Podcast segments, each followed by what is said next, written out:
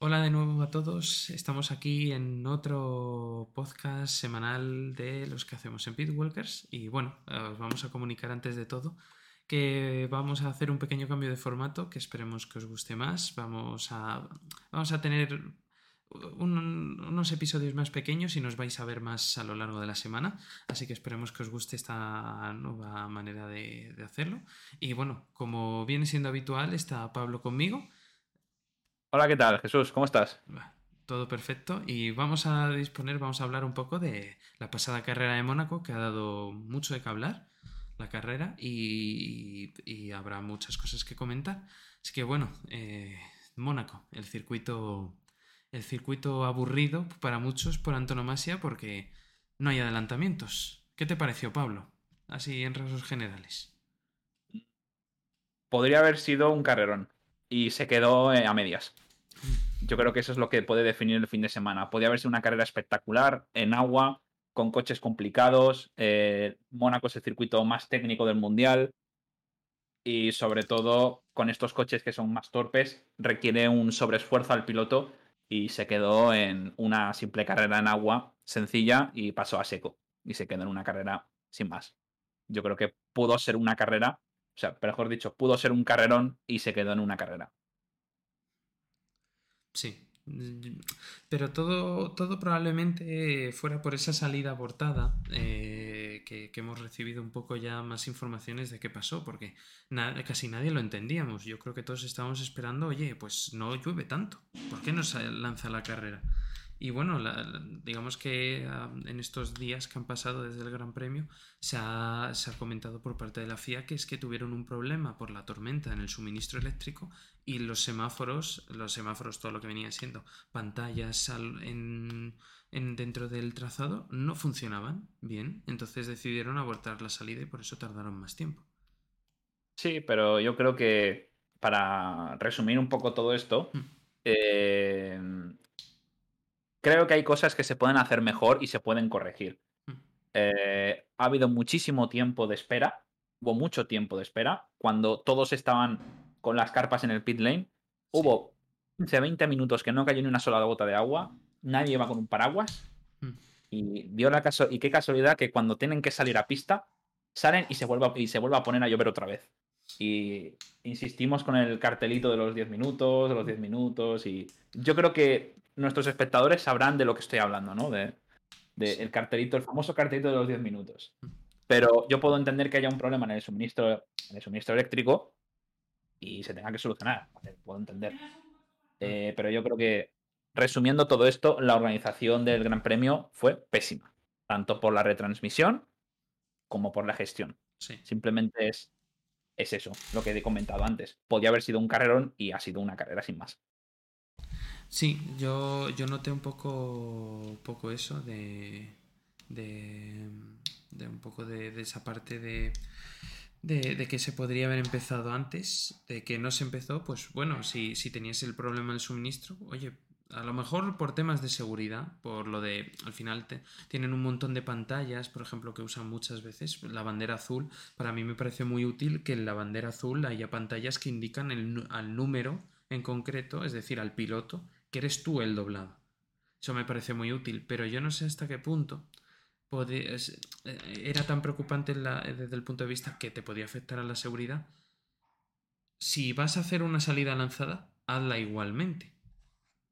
No sé si mm, se, se, entiende lo que quiero decir. Es decir, si tienes el problema, pues hazla lanzada. Nos quejaremos, sí pero lo explicas y al menos empieza. Que es cierto que probablemente cuando cayó el momento de chaparrón de ese cinco minutos que parecía que, era el diluvio, pues, pues, pues paras la carrera. Pues bueno, pues se para. Pero si hubiera empezado a las 3, habríamos tenido probablemente 15 minutos de, de carrera. Emocionantes, lo que no se vio. Y el problema es que hay una cosa que me da mucha rabia, y es que no se, no se deja competir. Eh, por el simple hecho de que llueva, eh, para la Federación Internacional de Automovilismo no se compite. Simplemente porque llueva. Y lo, lo hemos visto en muchos grandes premios. Por ser Monte Carlo, si llueve, se debe de, se debe de competir. Por mucho que llueva. E, es mi opinión. Eh, yo puedo entender que hubo un momento de la carrera que yo sí que hubiera sacado bandera roja porque caían ríos. Entonces lo entiendo. Pero antes se debería haber hecho una salida en seco. Y no entiendo tampoco por qué se retrasó tanto durante el fin de semana, porque en todas las categorías había un problema y la carrera era eh, a una hora en concreto y siempre había 10 segundos, perdón, 10 minutos de, eh, de retraso. Si hubiera sido una salida en parado eh, justo antes de que cayera el chaparrón, hubiera sido una carrera de locos. Porque algunos se la jugarían al neumático intermedio, a lo mejor otros hubieran puesto el neumático de agua, algunos se lo hubieran jugado y se hubieran quedado con el slick. Y hubiera sido una carrera totalmente loca. Es que al inicio de la carrera por lo menos los cuatro primeros iban a salir con slicks. Exactamente. O sea que probablemente habríamos visto que habrían dado cuatro o cinco vueltas, como muchísimo, habrían tenido que entrar corriendo a poner intermedios y, e incluso en algún momento determinado, cuando empezó a caer ya la tromba de agua, eh, perdón, lluvia extrema. Así que habría estado interesante. O algunos habrían apostado por lluvia extrema directamente, dependiendo de la información del radar que tuvieran. Pero creo que estratégicamente habría sido interesante. Pero bueno, pasó eso y bueno, pues la carrera empezó bajo esa salida lanzada, eh, bajo, el, bajo el coche de seguridad. ¿Y eso qué implicaba? Que todos tenían que salir con neumáticos de lluvia extrema. Y aquí para mí vino pues, pues la parte más emocionante de la carrera, para qué engañarnos, ¿no? Sí, yo creo que dentro de lo que cabe, eh, puede ser lo más interesante, ¿no? Mm. Esta, vamos a decir, eh, salida lanzada detrás de un safety car que, bueno, eh, no puedo compartir esta opinión. Yo creo que se debe de competir y se debe hacer una salida en parado, por lo menos, es lo que yo pienso. Pero sí que es cierto que fue el momento más de más tensión de la carrera porque es la zona, es el momento donde la pista está más delicada y donde puede haber muchos más errores, pasadas de pista. Eh, en general donde puede haber más batalla y donde podemos estar más igualados entre todos, ¿no? Porque cuando hay lluvia la pista normalmente se equilibra para todos los coches en este aspecto. Y Mónaco es un, yo creo que es el circuito que determina el, nivel, de, el nivel del piloto. Mm. Eh, a esto me refiero, por ejemplo, a Latifi y a Stroll, que tuvieron una salieron de pista hasta con el safety car, ¿no? Y luego ves, por ejemplo, el fin de semana de Fernando, que fue impecable, excepto ese pequeño toque que tuvo en, la clasificación, fue un fin de semana sin ningún tipo de error. Hamilton tampoco tuvo errores. Y siempre pasa lo mismo, ¿no? Y reivindico. Los mejores pilotos en Mónaco se, demuestran dónde están, en qué posiciones les, toca. Y ves a Fernando, ves a Hamilton, ves a. Bueno, ves a los cuatro de cabeza con los mejores coches, pero por ejemplo, vimos a un Russell, vimos a un Norris muy arriba. Y esto determina las circunstancias de la pista y sobre todo también de las condiciones climatológicas. Si juntas Mónaco y lluvia, tienes un carrerón asegurado. Pero, lamentablemente, por este tipo de decisiones no se pudo albergar un gran premio de Mónaco como Dios manda. Es lo que pienso y lo que se podía haber corregido. Pero aún así, eh, este fue el momento crucial de la carrera. Y sobre todo cuando pasamos a neumáticos intermedios, que más adelante comentaremos eh, sobre eso. Yo, yo comentar también, eh, aparte de que al salir con neumáticos de lluvia extrema, no se nos permitió que viéramos a lo mejor lo que hizo Gasly, que Gasly duró poco con neumáticos de lluvia extrema y apostó claramente desde el comienzo por neumáticos intermedios. No sé si la pista estaba para neumáticos intermedios en la primera y en la segunda vuelta, pero habría sido interesante ver pues eso, alguien que se lo hubiera jugado y de repente hubieran visto en la vuelta 2 que los neumáticos intermedios funcionaban. ¿Y qué habría pasado? Dime, dime. No, no, que qué habría pasado a lo mejor en estrategia de los que iban por delante con, lluvia extrema, apostando por el intermedio y decidiendo salir a tope. Pues habría sido interesante. Es lo que quería comentar. El problema de Mónaco es que ninguno de los de cabeza se la va a jugar. Si alguien de los de cabeza se la juega, eh, o te puede salir o muy mal o te puede salir perfecto. Claro, el problema es que arriba no se la van a jugar. No son, vamos a decir, no son caros, no son tontos. Eh, se la juegan con los de atrás. A ver qué hace en este caso Gasly, que mm. para mí personalmente eh, chapó porque se la jugó y en cierta parte le salió bien. Sí. A lo mejor un, quizás un poco precipitado en ese aspecto, pero eh, yo creo que le salió le salió genial la jugada. Sí, sí, sí. Sobre todo en Mónaco, cuando estás tan atrás, lo que tienes que hacer es jugártela. Y para mí, una, una estrategia, un pensamiento muy correcto por parte de Gasly. Sí, yo, yo también opino lo, mismo que tú. Él se la jugó y al final los demás se beneficiaron de su, de su información. Pero fíjate, hablando un poco de, esa estrategia, eh, nadie se atrevió, lo que tú comentabas, de, porque los de delante tenían mucho más que perder que ganar, hasta que de repente alguien sí se la jugó, que en este caso fue, bueno, en este caso fue Red Bull, cuando ya hubo también por detrás varios pilotos que pararon y les dejaron la ventana abierta. Pero fue Red Bull precisamente el que, el que decidió, viendo esta situación, como muchos podréis ver, que es los dos Ferrari delante, eh, gestionando la carrera, una pista mucho más seca, perfecta para intermedios, pues, oye, vamos a intentar generar un ataque a, a Ferrari. Y eso fue lo que intentaron. Les salió muy bien. Eh, yo creo que un titular que puede definir la carrera de Ferrari es que la tiró a la basura. Porque considero que si realmente Red Bull hace un ataque con sus dos coches, lo mínimo que tienes que hacer es copiarte, porque estás delante y lo mínimo que tienes que hacer es protegerte. Pues Ferrari no hizo eso. Pero, pero, tenemos que reconocer que el fin de semana de Carlos ha sido increíble. En el sentido de su confianza consigo mismo y de decir al equipo, no quiero parar, porque la pista todavía no está para intermedios y lo mejor es pasar al neumático de seco. Y tiene toda la razón del mundo porque acertó en la estrategia. Luego pasó lo que pasó, pero Carlos en, ese, en este tipo de situaciones recalca mucho la diferencia entre equipos e incluso de los pilotos. Pero aún así Red Bull fue quien, vamos a decir, quien movió las, quien movió las, las cartas en este, en este aspecto. Y eh, es lo que he dicho antes, mm. hay que jugársela. Y Red Bull se la jugó. Y le salió en cierta parte bien, por parte de Checo, pero con Verstappen sí que es cierto que le salió el tiro por la culata. Y se mm. quedó Carlos en, segunda posición. Bueno, yo, yo no creo que le saliera mal. Es decir, yo, yo bueno, que, le saliera bien a Red Bull y le saliera mal a Ferrari. O sea, considero efectivamente que, que lo hacen mal eh, Ferrari, pero no sé, o sea, realmente creo que lo hicieron mal desde otro punto de vista. Es decir, ¿por qué llaman a Leclerc tarde? Eso es lo que hacen mal, no que le llamen. Eh, y sobre todo, si Carlos te está diciendo lo de los neumáticos de seco, al final en una carrera de lluvia te tienes que fiar de tu piloto. ¿Por qué no le preguntas a Leclerc, oye, ¿crees que puedes aguantar y pasar directamente a seco? Dime sí o no. ¿Cómo ves tú la pista? ¿Crees que en tres vueltas esto va a ser de seco? Sí. Pues aguantas. Y, si pierdes, o sea, y si pierdes mucho tiempo, pues, pues vale. Pero después es que, si tú veías, los coches con neumáticos de lluvia extrema eran, o sea, se defendían igual, o, mejor que, que, o, sea, o sea, perdón, igual o mejor se defendían muy bien comparado con los ataques que les lanzaban gente con mejores neumáticos. Entonces, la posición, si en pista la tenías, podías mm, sacarle mucho partido. Hubo pilotos que con los neumáticos de lluvia extrema sacaron un rendimiento espectacular. Entre uno de ellos fue Fernando. Él fue el que mejor gestionó los neumáticos de lluvia y fue el que estuvo más tiempo con este tipo de compuesto.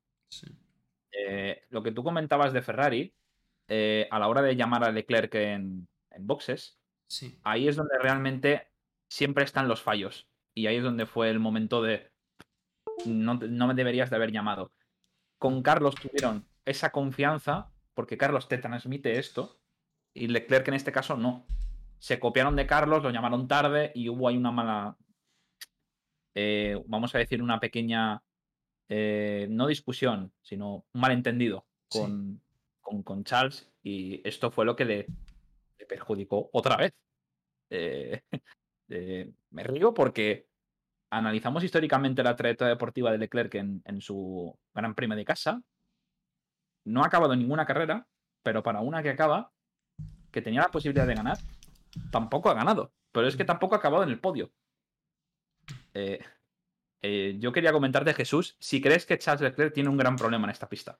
No, yo, yo no lo creo. en este caso fue mala suerte, la carrera se le, se, le dio la vuelta, pero en este caso por, por, las decisiones de boxes.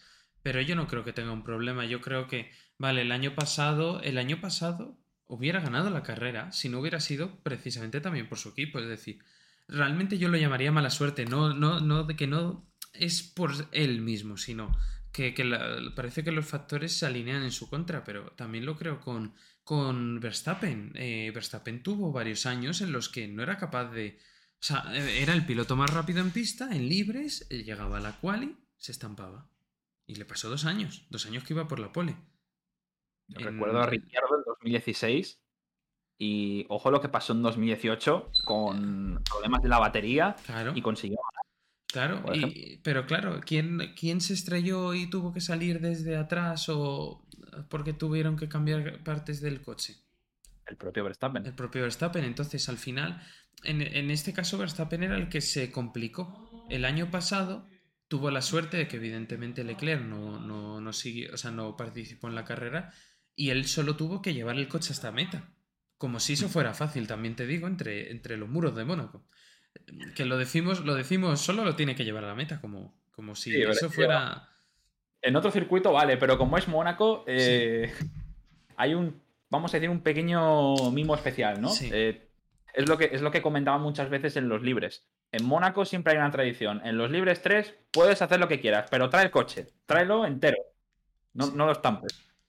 Mm. Eh, pues yo creo que en este tipo de situaciones el líder lo que quiere es una carrera larga, aburrida, un tostón, intentar traer el coche ligeramente lo más mínimo dañado posible. Efectivamente. Y claro, eh, no le pasó a, ni, a, Leclerc y en otros años le pasó a Verstappen. En 2021 sí, le pasó. Es, una carrera normal. Simplemente no hizo errores y ya, ya meta. Mónaco también es una carrera no, no tan. No diría que es tan especial desde el punto de vista de es una carrera que te tiene que venir a ti, como pueden ser otras grandes carreras como de, la triple corona, porque yo creo que, por ejemplo, Le Mans ser 24 horas y, la Indy 500 son carreras que te tienen que venir. Es decir, no es tan sencillo como, no, yo, yo iba pilotando, o sea, yo, yo iba tranquilamente a... Eh, yo iba primero y perfecto. No, o sea, e, efectivamente, pero si tienes un poco de mala suerte te echan. No es tan, no es tan exagerado como la Indy 500, que puedes ir primero durante 150 vueltas y que después tengas un choque eh, o, sobre, o tengas una sanción, una penalización por un mal la, situación y, y, te fastidia totalmente la carrera. Aquí normalmente no es así, no es tan habitual ver que se te fastidie la carrera, pero en este caso la meteorología y la mala estrategia de Ferrari. El mejor ejemplo de la mala suerte fue Fernando en la Indy 500 del 2017. No sé si lo recordarás. Sí, perfectamente. Faltaban 20 vueltas y el motor Honda dijo basta. En el tema de resistencia y en este tipo de categorías, em, importa mucho importa poco clasificar el, sábado.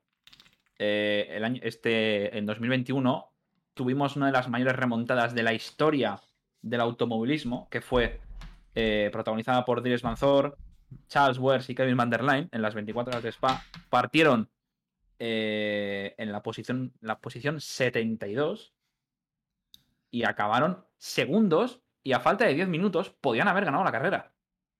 Podían haber ganado la carrera en su casa consiguiendo uno de los hitos más importantes del mundo. Ganar en tu casa con un equipo belga, con una alineación, eh, en este caso para el Spring Cup 100% belga, y pueden haber conseguido un hito histórico. Entonces, en este tipo de carreras depende mucho la suerte. Sí. Además de tener un buen equipo y un buen coche, en este tipo de carreras el 60% es la suerte. Sí. De que no te pasa nada. Efectivamente. Yo con Mónaco veo que también tienes que tener suerte, pero es más fácil conseguir la victoria. Digo más fácil entre comillas, es decir, quitando el riesgo de los muros siempre está ahí, pero bueno, puedes no, no tienes el riesgo de que te adelanten fácilmente, puedes ir un pelín más lento y nadie te adelanta. Es decir, que tienes, como yo digo, determinadas ventajas. Eh... En cierta parte son menos coches. Sí. Mónaco requiere fuerte también porque te puede producir muchos inconvenientes. Mm. Pero dentro de las posibilidades lo puedes tener bajo control. Sí, efectivamente. Pero en este tipo de carreras hay que ir con el pie abajo. 500 mm. millas de Indianápolis es el 95% de la carrera con el pie abajo. Sí. Y, bueno, pues entonces, después de un poco, pues, esa, lo que pasó, de que la pista se empezó a secar, pues vimos eso, la, estrategia, eh, Red Bull apostó por Checo para lanzar claramente el undercut a Sainz y después a la siguiente vuelta la, eh, metieron a, a, Verstappen. La cuestión es que quien, sin embargo, salió a defenderse dos vueltas después de que de Checo parara fue Leclerc. Y, y, la situación fue la que yo creo que, que, casi nadie se esperaba, y es que Leclerc salió detrás de, de, Checo por bastantes segundos. Es decir, había perdido de manera al menos su posición con Checo, simplemente por, por el acierto en estrategia de, bueno, acierto o, simplemente el riesgo que tomó Red Bull de decir, oye, eh, de terceros no nos van a quitar, pues vamos a apostar para intentar ser eh, primeros o segundos. Entonces vamos a romper, digamos, la, la fila, o sea, la doble línea de Ferrari. Y Carlos decidió quedarse, comentándole al equipo lo que tú bien has dicho, de yo me quedo, que esto va a pasar a seco. Y finalmente yo creo que era la, como, como le pasó también a Alonso, era la estrategia correcta. Es increíble. Los dos clavados. Eh, calcados. Qué casualidad que sean iguales. Hmm. En, cuanto a mentalidad, a conducción, qué casualidad que sean los dos iguales. Tienen muchas características similares. Al final, Carlos siempre ha ido letrado a Fernando, entonces mm, aprender de él seguro que ha aprendido mucho. Y bueno, una vez que ya la pista estaba para seco, porque eso ya empezamos a ver a varios pilotos empezando a parar en duros, entre ellos dos los pilotos de Williams, que han sido bastante eh, nombrados porque, sobre todo, si no me equivoco, fue Albon quien más entorpeza a Leclerc, aunque yo creo que, que, se escapa y que, y que el ritmo de Albon con duros frente a los intermedios de Leclerc era superior el ritmo de Albon. Entonces, digamos que creo simplemente que, Albon tenía más ritmo. Después se, fue a visitar a Santa Devota, justo literalmente después de haber hecho el tapón a Leclerc, paró Leclerc y él se fue a visitar a Santa Devota. Pero más allá de eso, pues, pues eso, eh, pararon a poner seco y esta vez fue el primero en parar a poner seco fue obviamente Carlos Sainz. Se quitó los neumáticos de lluvia extrema justo cuando le estaba alcanzando en pista Sergio Pérez su idea fue defenderse de, Sergio Pérez que venía con intermedio. Pero yo creo que aquí a todos nos sorprendió, aparte de que a Latifi le, le frenó un poco a Carlos, pero sobre todo el ritmo que se sacó en aquella vuelta, Checo, con unos intermedios. Eso fue increíble. Eh, el ritmo de Checo con unos neumáticos intermedios gastados que parecen un semi-slip eh, es una vuelta de analizar. Es cuestión de, mirar los puntos clave, porque vueltas en Mónaco así, hizo una pasada eh, por la chicane del puerto, que fue, perdón, la chicane de la piscina, sí. que no limó. Faltaron milímetros para tocar la valla. Fue espectacular. Una vuelta de clasificación pura en una carrera que te estaba jugando la victoria. Y, le salió perfecto. Y salió adelante. Pero no, Fue, no fue el único, porque en la misma vuelta que Carlos paró, paró Leclerc. que también hubo ahí cierto momento tenso con el equipo porque le dijeron para y de repente le dijeron stay out justo cuando ya había entrado. Y el Leclerc se enfadó, obviamente, porque le habían fastidiado totalmente. Que también creo que si no hubiera parado en ese momento, habría, o sea, habría perdido de manera más clara la, la, la tercera posición. Bueno, la, sí, la tercera posición que era la suya en ese momento, porque Verstappen paró una vuelta también después de que lo hiciera Leclerc, al igual que, que Checo, y salió justo, justo, justo delante. Porque también hizo una gran vuelta en, con intermedio. El problema de, de, Leclerc fue el propio Gran Premio. Si esto se lo llegan a hacer, em, por ejemplo, en Francia, no, en Francia no, porque está al lado de Mónaco y a lo mejor, pues mira, en Hungría, a lo mejor se podría pillar un rebote, pero lo veías, los gestos, la mirada, eh, se quería comer a todo el mundo. No se lo podía creer, porque es que una cosa es en otro gran premio, pero es que Leclerc es monegasco y está en uno de los grandes premios de la Triple Corona y está compitiendo en su casa. Y él tenía la posibilidad de ganar. Con lo cual, para él, esto no se lo podía creer. Es que le ha pasado tantas veces. Sí. Eh, no solamente le ha pasado en Fórmula 1, es que también le pasó en, Fórmula 2. Eh, le ha pasado en muchas categorías. Y es que, sea repetitivo y repetitivo. Eh, por eso muchos memes y muchas risas de la maldición de Leclerc. Es que yo creo que hasta el propio Leclerc es consciente de eso, de que no ha sido capaz de acabar ninguna carrera y para una carrera que ha podido acabar, tenía la posibilidad de ganar, de hacer historia, y por un error de Ferrari, que de este tipo de situaciones Ferrari suele tener eh, las papeletas de liarla más en ese aspecto, y lo han liado en el, en el Gran Premio más importante del año, cuando tienes, a un tienes al piloto que puede ser campeón del mundo en su casa y con el prestigio que tiene este, este circuito y la has liado. Con lo cual, para mí, Leclerc hizo todo perfecto. La victoria, personalmente, la victoria se la quitó Ferrari en ese aspecto. Mm. Lo hizo todo perfecto. Sí, sí, sí. Pero bueno, no, no, podía. No se podía hacer mucho. Eh, bueno, es que es así, es que no podían hacer mucho. Y bueno, ya después pasamos a seco, estuvimos unas cuantas vueltas en, seco, eh, pero antes de llegar a seco, que, que, fue, digamos, vamos a, ahora hablaremos un poco más de seco, pero la carrera de seco fue lo que viene siendo Monaco habitualmente. Hubo el accidente de, de Mick Schumacher, que eso redujo el tiempo de carrera porque fue necesario sacar la bandera roja por el fuerte accidente que tuvo. Y una vez que sucedió eso, pues fue pues ver un trenecito, para que engañarnos, eh, con, pues, con teniendo a varios pilotos, pues eh, Checo con problemas de graining, haciendo un tren, pero Carlos no lo podía pasar, Verstappen no podía pasar a Carlos y Verstappen no o sea, y Leclerc tampoco podía pasar a, a, a Verstappen, así que nos dejaron un tren. Pero sobre todo, tuvimos un momento tenso, que este sí se vio en imágenes, que fue a Ocon defendiendo con neumáticos de lluvia extrema frente a un Hamilton que había puesto intermedios. Y vimos unos encuentros tensos, ¿verdad, Pablo? A ver, em, yo creo que Ocon aquí eh, sacó el lado francés que tiene y personalmente una acción totalmente innecesaria. Eh, sabiendo que estás en Mónaco, en las, circunstancias en las que estás, eh, no te puedes permitir encerrar a un piloto contra el muro y le pegó un cerrojazo que, se pueden haber ido los dos contra el muro y hubiera sido un accidente importante. Esa, fue... cierto, porque sí, perdona. es largas, pero tú no te puedes permitir el lujo de encerrar a un piloto contra una valla y pegar un cerrojazo como el que le metió. Esa, Entiendo.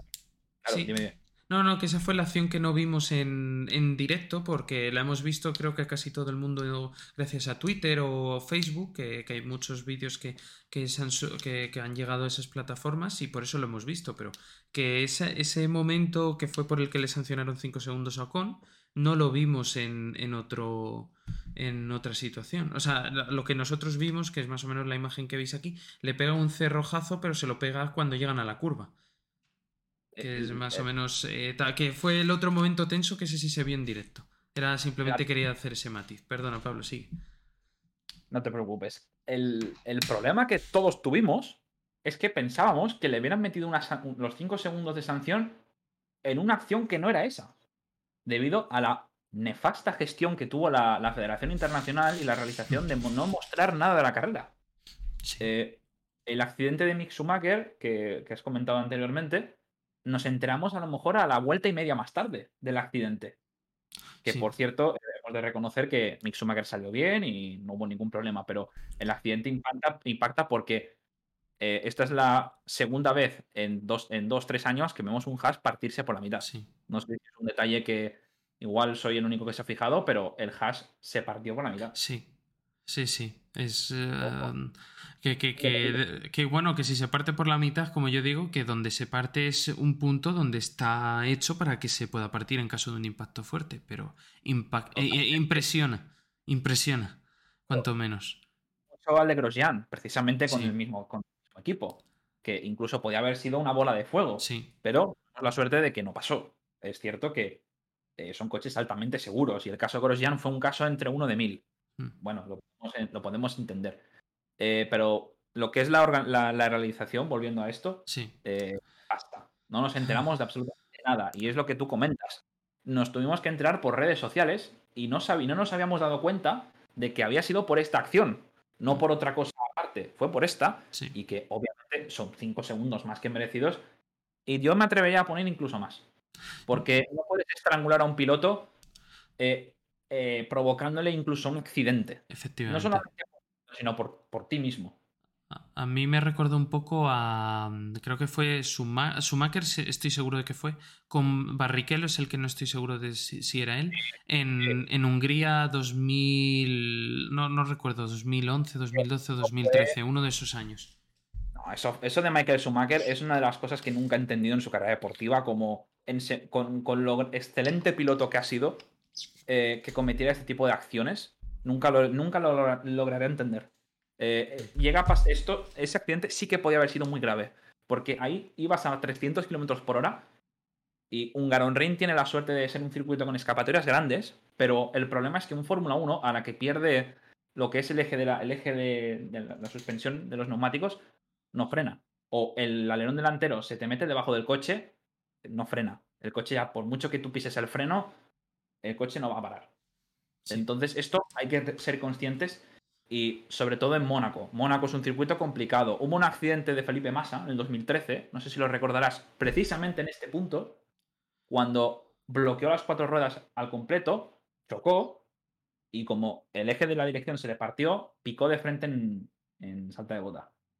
Eh, creo que aquí yo, los comisarios han sido bastante generosos con Ocon. Sí. Insisto, Creo que lo justo hubieran sido 10 segundos de sanción y obviamente el enfado monumental de Lewis Hamilton porque tiene toda la razón del mundo y este tipo de acciones no se deben de cometer, sobre todo por pilotos de primer nivel como es Ocon, que en según qué ocasiones a veces pienso que no es piloto de primer nivel por estas acciones, porque esto es una, macarrada de, de, Más de una vez ha tenido acciones eh, y, sobre todo son famosas cuando estaban en Racing Point más de una vez han tenido ciertas ocasiones ahí, con Checo en este caso, eh, que decías, hubo momentos que ambos, o sea, que los dos se hacían, se hacían cada una que pa' qué, pero es que era como, pero, pero vosotros pensáis el que, estáis haciendo, es decir, calma, eh, sí, no, no, o sea, una cosa es estrangular entre comillas al rival y otra cosa es mandarle contra el muro.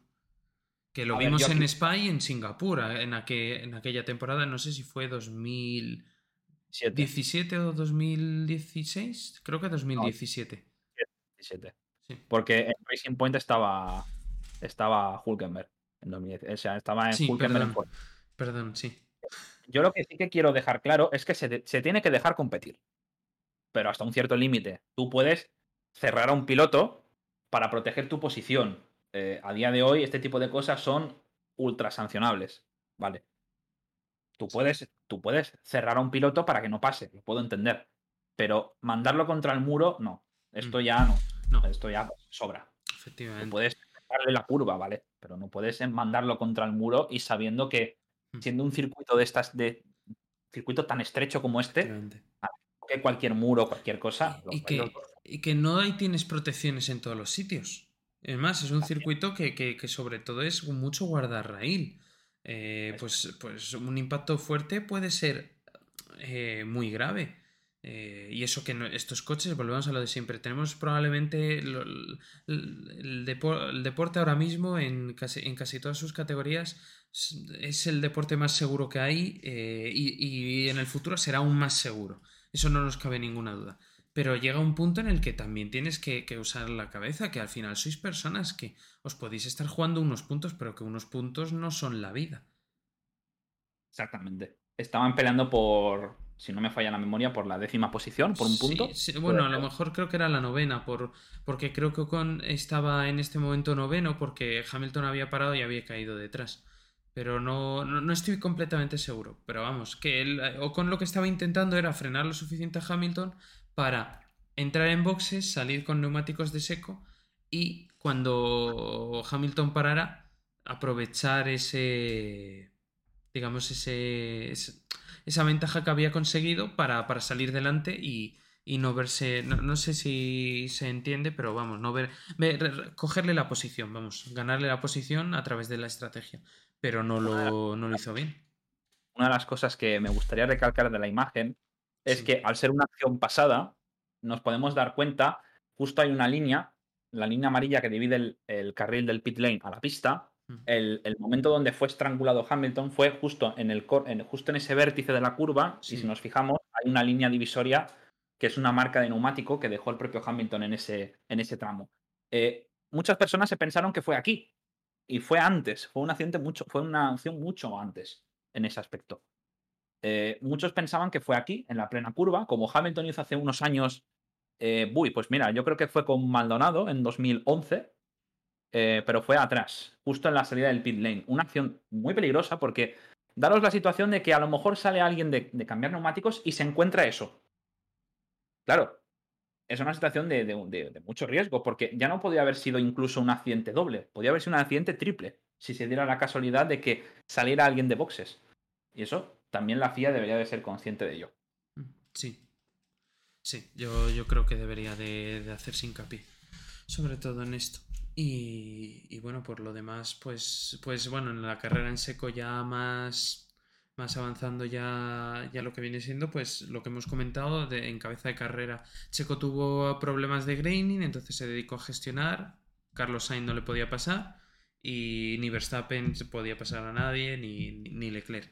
Por detrás, Russell fue el quinto, hizo una carrera sólida, como viene siendo habitual en él, sin errores, perfecta, aguantando. Norris, que estaba bastante rápido en este Gran Premio, no consiguió, eh, intentó hacer una segunda parada para, porque tenía el hueco, eh, para intentar recortar mucho tiempo y en las últimas vueltas llegar a la altura de Russell y adelantarle por diferencia de neumáticos, pero no lo consiguió. Y el séptimo fue Fernando Alonso, que ha sido también duramente criticado por porque durante una parte de la carrera, como iban con neumáticos medios, porque cuando se reanudó se esperaban hacer menos vueltas de las que se hicieron, tuvieron que cuidar los neumáticos en Alpine. Entonces, durante 15 vueltas se dedicó a hacer el ritmo un ritmo, como han calificado desde Mercedes, de Fórmula 2. es que, eh, perdonadme que, me ría, pero es que Fernando Alonso se ha vuelto a reír de todo el mundo. Es espectacular cómo supo gestionar esos neumáticos y en una sola vuelta consiguió sacar 2,5 segundos a Hamilton, cuando todo el mundo pensaba que había un problema en ese coche. Es que no había visto esto nunca de pensar de que había er-, un, problema en el coche, todos, el Alpine ha vuelto a fallar, el A522 ha vuelto a fallar otra vez, no puede ser, y de golpe y porrazo, magia, y, saca 2,5 segundos de distancia contra, contra Hamilton, y, encima sacó la vuelta rápida de la carrera. Eh, ¿yo qué, queréis que, os diga? Es que Fernando Alonso tiene estas cosas. Eh, ¿Puede ser criticable? Sí, puede ser crítico. Pero Fernando Alonso contestó de una manera que para mí es una, una manera que nunca había visto contestar a Fernando Alonso. Y es, no es mi problema. Que tiene toda, toda la razón del mundo. No fue su problema. Que, que, Hamilton no pudiera adelantar a Fernando Alonso o tuviera el talento necesario para adelantar a Fernando en Mónaco. No es su problema. No consiguió adelantarlo con un Mercedes, con neumáticos nuevos, con 15 vueltas de diferencia en Hungría, pues en Mónaco no lo veo. No es su problema.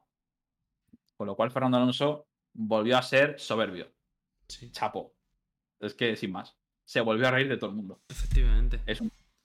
Sí, sí, o sea, gestionó, hizo lo que quiso, eh, fue duramente criticado. Eh, Hamilton pidió parar otra vez en boxes para, intentar eh, adelantarle con neumáticos más nuevos. Obviamente, como Alonso, si, si hubiera parado, hubiera salido último, porque Alonso tenía todo el tren detrás suya, es decir, que estaba gestionando y sabía lo que estaba haciendo, y cuando le dieron permiso para tirar, que fueron las últimas 15 vueltas, él tiró para intentar también abrir hueco para Ocon porque recibió la sanción de 5 segundos. Que finalmente... Sí, perdona, Pablo. Eh, puedo entender que, que realmente eh, hayan equipos que digan, está ralentizando mucho el ritmo. Hay una foto que se filtró por Twitter que era medio circuito vacío y los dos grupos en un extremo del circuito. Te lo puedo, puedo entender que el ritmo fuera un poco lento. Lo puedo entender. Pero Mónaco es así. Sí. Mónaco tiene este tipo de. Es un, es un circuito muy estrecho, muy corto. Y cuando.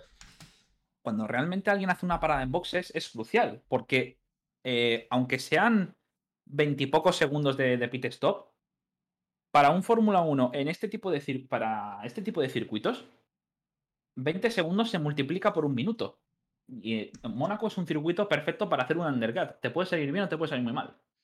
Y entiendo la situación de Fernando Alonso de ralentizar tanto, pero claro, Fernando tiene la capacidad de exprimir tanto un coche y exprimir tanto unos neumáticos súper gastados que ahí está la, diferencia de por qué retuvo tanto el ritmo, porque si sabía que si tenía que parar, caería al último puesto, lo sabía, era consciente de ello.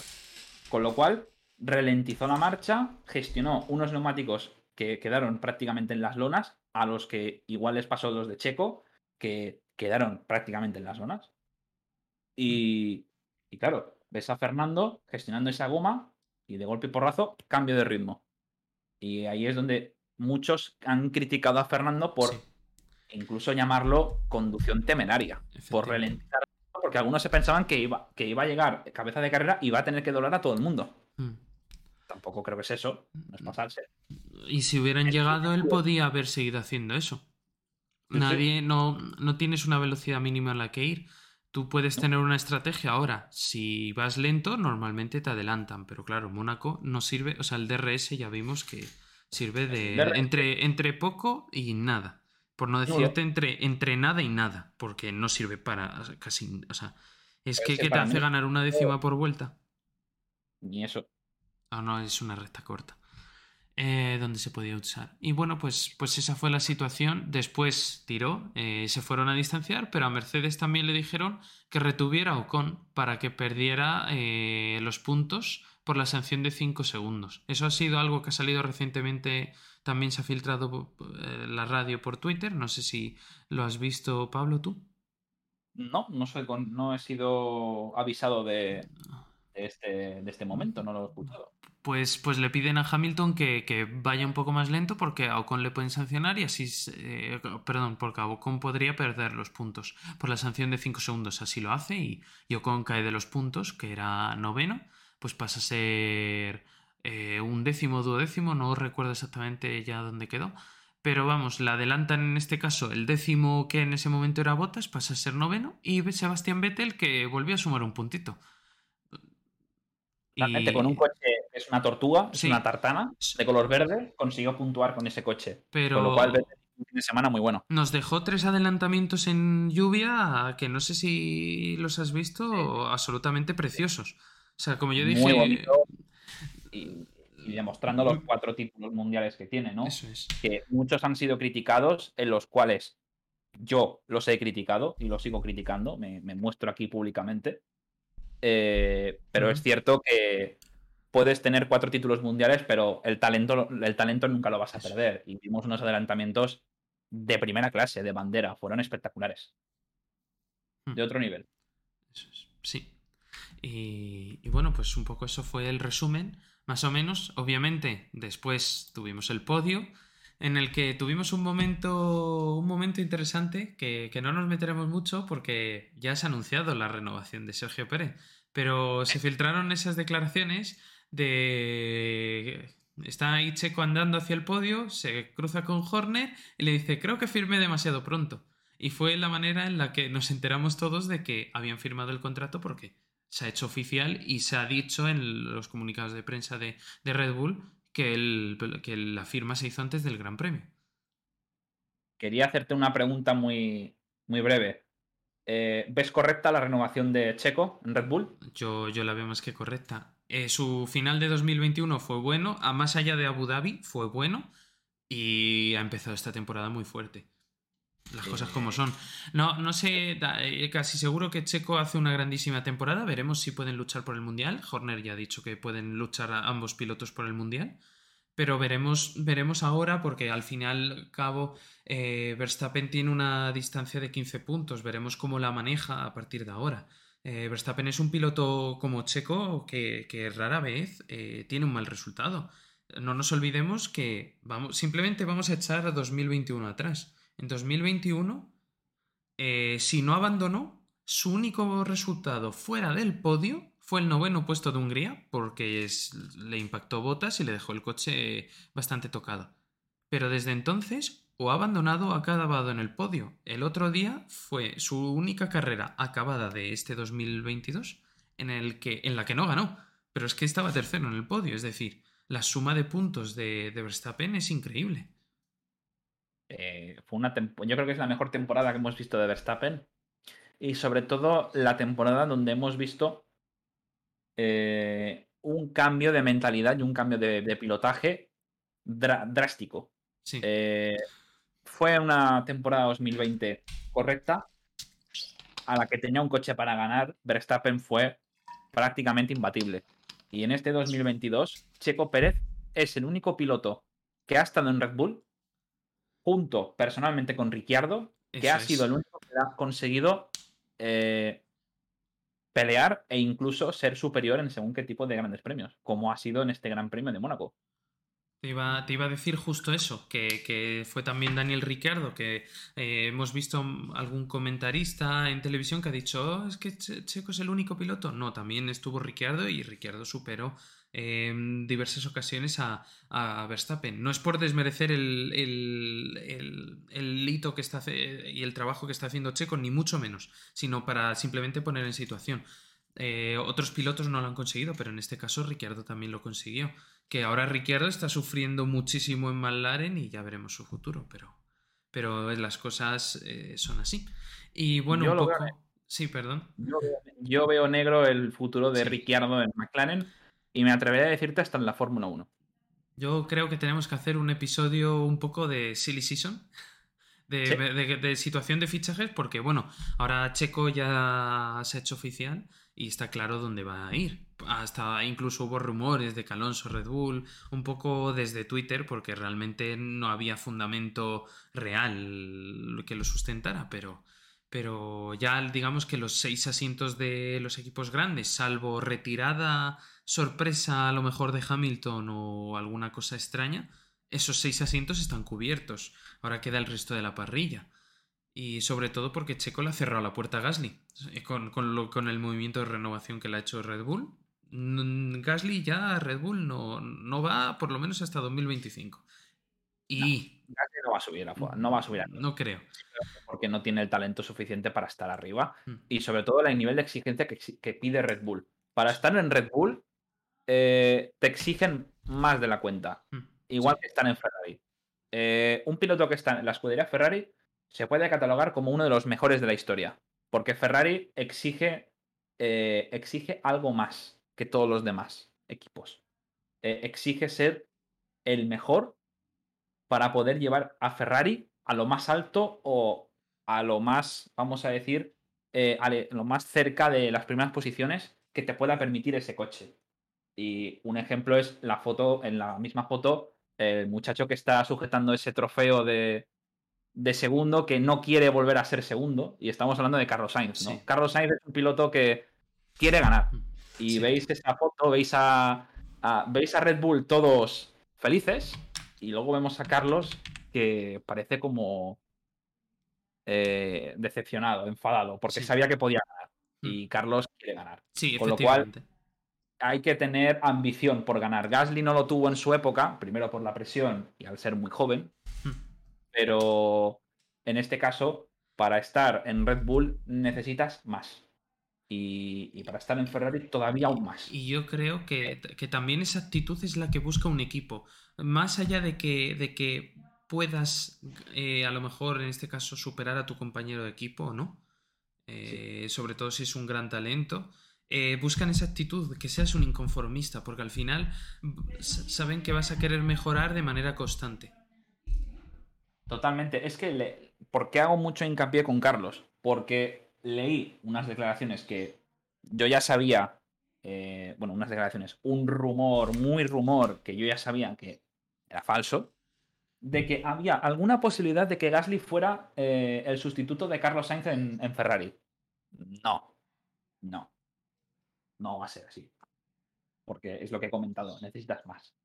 Y Gasly no lo tiene. Ya. No, no, yo coincido contigo.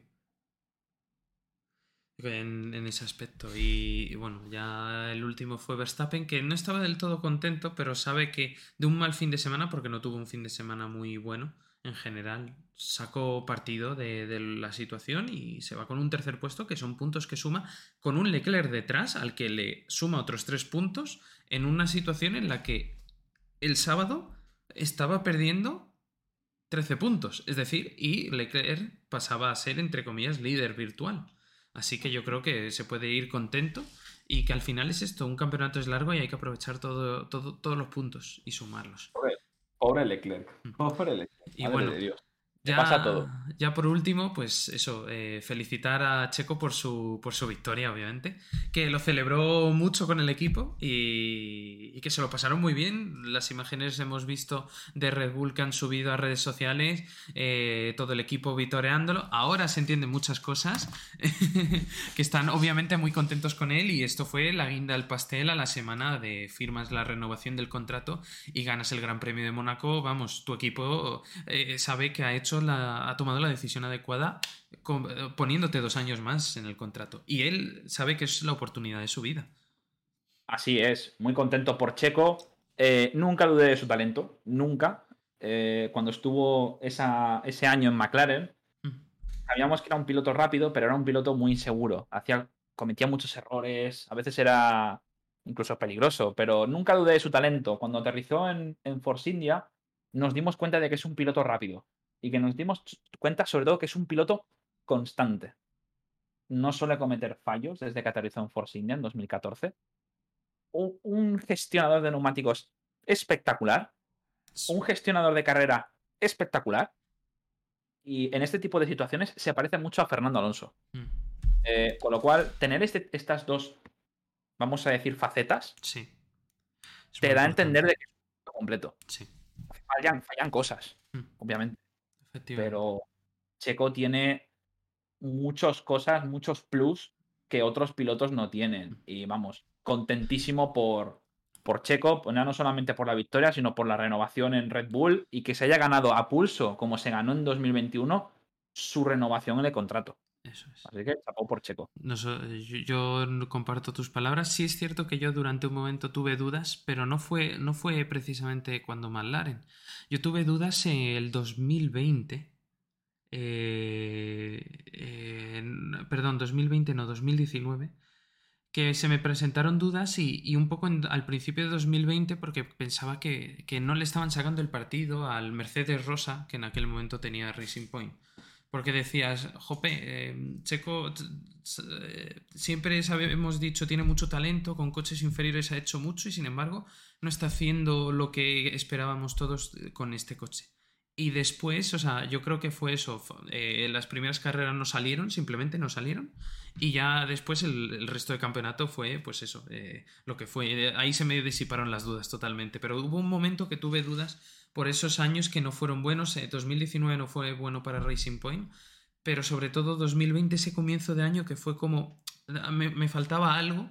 Eh, pero ya rápidamente te, vas dando cuenta del talento. Es cierto que dije, uff, Red Bull es un reto muy duro. Eh, espero que, esté capacitado y para mí ha superado mm, las expectativas, pero, pero muchísimo, porque al principio decía, mm, eh, hay que tener cuidado porque al final Verstappen es una persona, es un...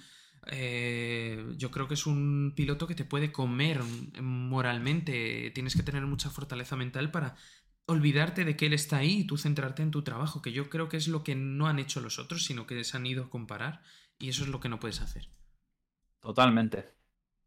Así que, pues eso, pues mi bueno, nuestra más enhorabuena a Checo por la victoria y por la renovación. Y bueno, pues con esto yo creo que podemos concluir este pequeño episodio. Espero que, bueno, esperamos que os haya gustado eh, y, nos vemos en el próximo episodio que ya hablaremos de más cosillas en detenimiento, no solo de la carrera y esperemos que os guste este nuevo método. Un saludo.